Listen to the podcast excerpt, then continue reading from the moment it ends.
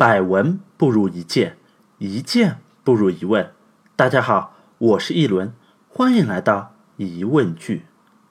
看过武侠小说的同学啊，都知道一句话，那就是只有取错的名字，没有取错的绰号。我们经常会碰到两个人在提到其他人的时候，一个人说：“哎，你说的那个老王啊，我有点印象，但是那个脸啊，我是实在想不起来了。”另外一个人说：“哎呀，就是那个小眼睛的老王呀。”哦，你说的是那个小眼睛的老王啊，我还以为是隔壁老王呢。你看，我们留给人的第一印象，往往并不一定是我们的颜值，而是我们身上的那个标签。这个标签啊，可以是身上的某个特征，比如上集提到的男人帮里面的孙红雷，他的标签就是小眼睛。标签啊，也可以是你给别人的一种感觉，比如同样是男人帮里面的罗志祥，他给人就有一种很可爱的感觉，所以他的绰号就是。猪猪罗志祥，很多时候随着时间的推移，大家不一定会记得你这个人，但是只要一提起“小眼睛”这个标签，大家在第一时间想到的就是隔壁老王。所以今天的疑问句就是：谁给老王贴的标签？今天啊，我们继续上集提到的两个话题人物刘邦和项羽，他们两个。就是很好的贴标签的案例。就拿刘邦来说，他就特别会给自己贴标签。根据《史记》的记载，别人在提到刘邦的时候，就经常会说：“沛县刘公，乃宽厚长者。”就是说，沛县的刘邦啊，他是个很宽厚的人。要知道，那个时候没有微博，也没有朋友圈。人们对于陌生人的第一印象啊，完全是靠人与人之间的口口相传。那么刘邦是怎么给人留下一个宽厚长者的印象呢？之前啊，我在第六集《始皇帝的工业二点零》里面提到过，刘邦这个大汉王朝的开国皇帝，原来就是个亭长，管着方圆十里地啊，相当于一个街道办主任。有一天呢，他接到命令。要押送上百号人去骊山服徭役，这个骊山啊，远在千里之外，可以说是有的命去，没的命回，所以在路上就有很多人逃了。刘邦一看，得这人数不对，到了骊山也是个死罪，干脆大家散了吧。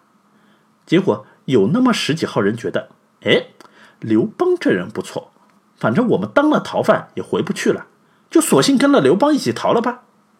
后来，刘邦就带着这帮子人藏在山里面。他的老婆来找他，给他送饭。哎，怪就怪在每次他老婆都能找到他。后来他老婆就说：“啊，你们不知道啊，刘邦他头上啊有朵云，老跟着他。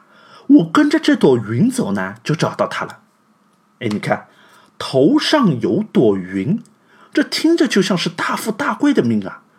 这个。”就是刘邦给自己身上贴的标签，可毕竟乡里乡亲的，谁都知道你刘邦就是个没背景的草根啊。为了加强这个标签的可信度，刘邦就说：“哎，你们知道吧？前几年秦始皇那个浩浩荡荡的车队啊，来我们这里干嘛来了？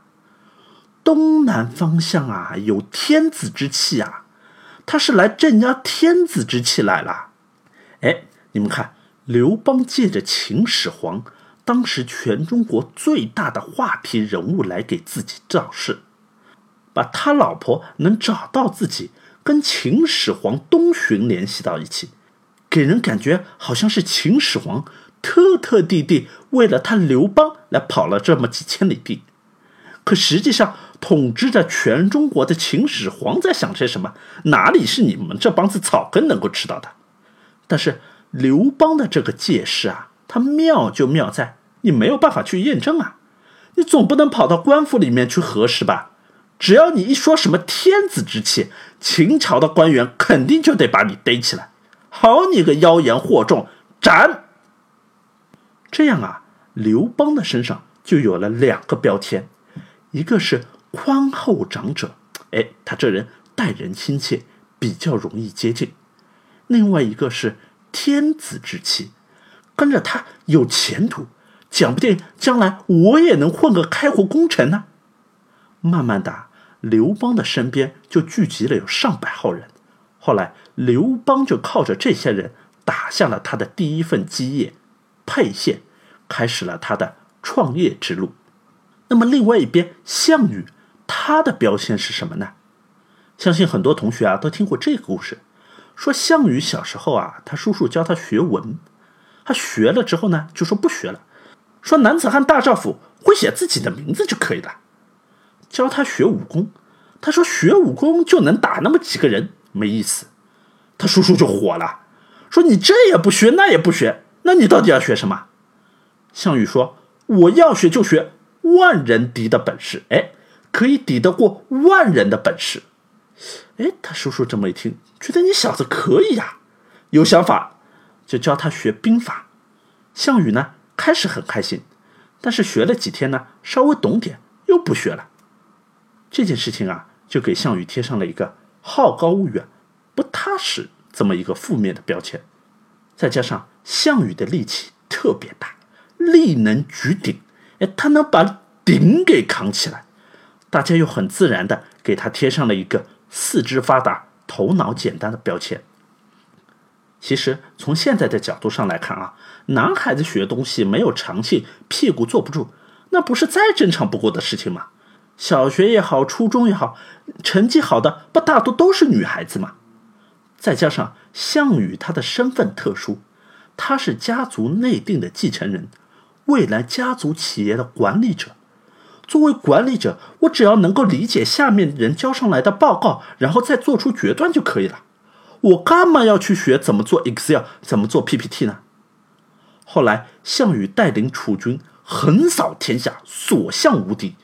刘邦跟项羽打了那么多场仗，刘邦愣是一场都没有赢过。最后的那场垓下之围，十面埋伏，霸王别姬，那是人家韩信指挥的。没他是刘邦什么事啊？但是没办法，两千多年过去了，项羽还是没有能够摆脱好高骛远和四肢发达、头脑简单这两个标签。这也就是在当时给项羽在人才招募方面起了很多的负面效果。具体的故事啊，我会在后面的节目慢慢分析。同学们，你们千万不要小看贴标签这件事情啊！就算是在现在，人与人之间的第一印象，往往还就是其他人给你贴的标签，先入为主，这是人的第一反应。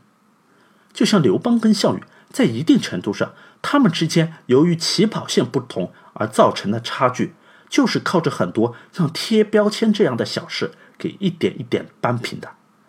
特别是大家都没有习惯去花时间深度了解其他人的今天。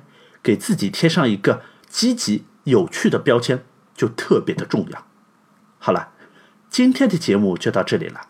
下集我们来继续看下，在下一阶段实际创业的过程当中，刘邦和项羽又各有什么精彩的表现呢？待我米娜桑，Guten Appetit。